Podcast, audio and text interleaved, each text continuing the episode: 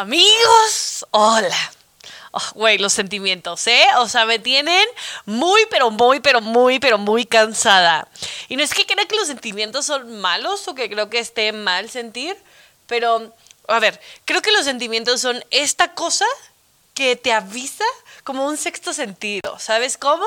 Eh, a veces quisiera que no existieran, sí, a veces son buenos también, pero güey, em, creo que por ejemplo, por lo menos yo, por mucho tiempo de mi vida, como que me enseñaron o me dijeron como no sé si fue como, tal vez inconscientemente, pero trataba de ocultar mis sentimientos. Güey, hacia todo, ¿eh? Hacia el lío que me gustaba, cosas que no quería, cosas que no me gustaban sentir, gente que me caía bien, gente que me caía mal. Em, como por regla social, miles de veces, como que fingía que ese sentimiento a lo mejor no existiera. También es verdad que a veces oculto mucho, oculto mucho mis sentimientos porque em, puede ser que me haga ver como sentirme débil o no tan fuerte y al contrario, ¿sabes? O sea, creo que he descubierto que las personas más valientes son aquellas a que se atreven a sentir y a vivir lo que realmente tienen dentro mi problema mayor con los sentimientos es que creo que nadie te enseña a sentir. O sea, creo que nadie, cuando eres chiquito sí, o sea, como que algo te duele, lloras, estás feliz, te ríes, eh, y, o sea, estás enojado, avientas tus juguetes y tal. Pero conforme vas creciendo, creo que la adultez te enseña esta parte de que ah, tal vez no es tan bueno sentir o a lo mejor que tal vez no es tan bueno enseñar lo que realmente sientes. Y entonces inconscientemente te vuelves unos o sea, te vuelves cobarde hacia tus sentimientos, lo cual se me hace fatal, o sea, porque te empieza a dar como este miedo a sentir lo que realmente traes dentro y entonces los empiezas a suprimir. Y estaba hablando de esto con mi prima, que es psicóloga, y entonces me decía como, Pamela, los sentimientos se llaman así porque están hechos para sentirse. Entonces, en el momento en que tú decides ese sentimiento no vivirlo, no tratarlo, no sentirlo, le das poder al sentimiento, porque los sentimientos son esos. Los sientes y ¡pum! Bye, se van, nunca más, jamás regresan otra vez a ti. Pero cuando un sentimiento eh, no es vivido, se queda ahí dentro de ti porque pues está esperando ser sentido. Y, estaba hablando con una amiga sobre esto de los sentimientos, porque últimamente, o sea, güey, no sé qué siento. O sea, como que siento como un torbellino de emociones buenas y malas. No sé si un niño me gusta o si no, o no sé si estoy contenta o luego estoy triste y luego digo, estoy loca. porque digo, no puedo estar sintiendo tantas cosas al mismo tiempo, ¿sabes cómo? Eh, como que yo sentía como, no, si sientes felicidad, solo sientes felicidad. No la puedes opacar por momentos de tristeza. Y luego aprendí que esto no es real, ¿sabes? O sea, no puedes ser feliz todo el tiempo o estar triste todo el tiempo, sino como que a ratos, pues, güey, la vida pasa y a veces vas a tener momentos súper divertidos en el día y a veces vas a tener momentos que digas, puta madre. Eh, Y hablando con una amiga sobre los sentimientos, nos dimos cuenta como el tabú que existe de esto, ¿sabes? O sea, como que creo que la gente... Eh, um, nos enseñaron a que hay sentimientos buenos y hay que sentimientos malos, ¿sabes?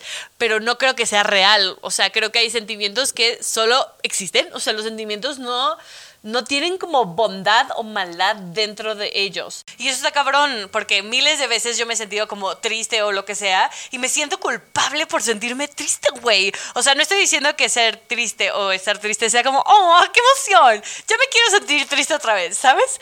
Pero, o sea, mi punto es como, está bien sentirse triste a veces y no todo el tiempo puede ser feliz porque qué hueva ser todo el día feliz y no tener un solo pedo en la vida porque también creo que si no no los experimentas, güey, ¿cómo sabes que estás feliz o cómo estás triste si todo el tiempo te mantienes como en ese nivel de angustia? Y luego me puse a pensar, y no sé si es por el hecho de mi género o qué, pero cuando yo era chica, o cuando, eh, muchas veces yo quería hacer berrinche o llorar o enojarme o mandar a todos a la mierda. Y, güey, y me decían que no, o sea, me decían como, las niñas no lloran, o sonríe, o estás enojada, no importa, pero no lo demuestres. Y también fue en una escuela de puras niñas que siento que no ayudó mucho en este sentido, de que era como, ok, te puedes enojar en este momento, pero se te tiene que quitar rápido, ¿sabes? O sea, porque tú tienes que salir y sonreír y ser feliz y ser perfecta. Y, güey, como que se me quedó muy o sea, no sé si clavado, sí. Y me volví súper cobarde a evitar esos sentimientos y en lugar de decir y aceptar como, sí, sí los tengo, eh, me, me enseñaron a esto de que, ¿qué tienes? Nada, nada, no tengo nada, o sea, solo estoy enojada todo el pinche día, pero ¿por qué crees que tengo algo? ¿O qué? ¿Sabes? Y entonces ya explotaba, pero porque no había dejado salir este sentimiento y era como, no lo sientes, no lo sientes, no lo sientes y hace fingir que no los tenía, güey. Y lo veo muchísimo con mis tías, con mi mamá y mis abuelas y cosas así, que mm, las educaron muchísimo de que sus sentimientos y sus emociones van después porque ellas tienen otras obligaciones que es como ser mamá. Pero este es otro tema muy fuerte, o sea, muy diferente pero, o sea, mi punto es que crecí con una familia muy fuerte de mujeres que era como, no sientes, o sí sientes, pero te lo aguantas y sales adelante y luchar. Mientras tanto, mi papá es el güey más cursi y sentimental y emocional del mundo, nivel. El otro día estaba llorando y entró a mi cuarto y me dijo, no me pidas que no haga nada mientras yo veo a mi hija sufrir, porque yo sufro con ella. Y se puso a llorar y yo, güey, tú no estás triste, yo estoy triste. Pero muchas veces también a mis primos y a mis hermanos y, o sea, mi mismo papá, bueno, no mi papá no, porque les digo que mi papá llora por todo, pero como que era como, no, somos hombres, no sentimos. ¿sabes? O como que no estaba tan padre hablar de sus sentimientos y lo he visto, güey, o sea, de que mi hermano, mm, exes o niños o amigos o lo que sea, güey, son unos asnos con sus sentimientos, porque nunca nadie les han enseñado como qué es qué y a conectar con lo que real y genuinamente sienten, o sea, porque me acuerdo muchísimo de, hay esta película que se llama He's Not That Into You, a él no le gustas tanto, donde llega la niña llorando con su mamá y dice, mamá, es que me dijo que huelo popó, y el niño de la mamá de que, ah, es porque le gustas, porque los hombres no saben llevar sus sentimientos. Y un poco sí, güey, ¿sabes? O sea, como que no, no quiero decir que te, si te, alguien te dice que hueles a popó le gustas, porque, güey, si alguien te dice que hueles a popó, lárgate de ahí, o sea, pero ese es mi punto, o sea, como que nadie te enseña a decir, ah, esto es esto. Y he visto mucha gente hacer mucha pendejada por dolor. ¿Sabes? O como que están dolidos y se enojan por estar dolidos y reaccionan de una manera que digo, amigo, o sea, todo este merequeteque que estás armando, ni siquiera estás enojado real, o sea, estás dolido, ¿sabes? O estás triste y nomás estás escupiendo veneno. Y es porque no sabes cómo hacer, o sea, qué hacer o cómo reaccionar o aceptar estos sentimientos que tienes. Y es súper fuerte porque yo lo he hecho millones de veces de que me siento triste o, por ejemplo, me enoja mucho estar enojada, pero ustedes no tienen una idea. No es solo el enojo que siento por la situación, sino que me enoja y me frustra estar enojada, como no permitiéndome a mí misma sentir esto y es como, quiero, chillax, o sea, si estás enojada, estate enojada pero tranquila, una emoción a la vez, ¿sabes? Y entonces el otro día estaba escuchando este podcast sobre, ay, no me acuerdo ahorita su nombre, pero es la actriz que eh, eh, ejemplificó a la de Big Bang Theory, la novia de Sheldon. Eh, y que ella es una química y que es brillante y se ganó un premio Nobel y es así como, wow.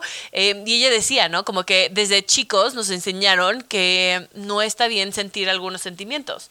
Y, por ejemplo, ella decía, como cuando eres chiquito y te caes y te tropiezas, nadie te ha enseñado que hay sentimientos buenos o que hay sentimientos malos. Tú solo los sientes porque pues así estás hecho. Y cuando te rompes o te lastimas la rodilla y llegas llorando con tu mamá, lo primero que tu mamá te dice como, no pasa nada, va a estar bien, deja de llorar. Eh, y como que en ese momento, o sea, sé que lo hace la mamá como para hacer sentir bien a su hijo y que deje de llorar, ¿no? Pero es que no es que no pasó nada, güey. O sea, es que está el niño lastimado. O sea, el niño se raspó la rodilla y le duele.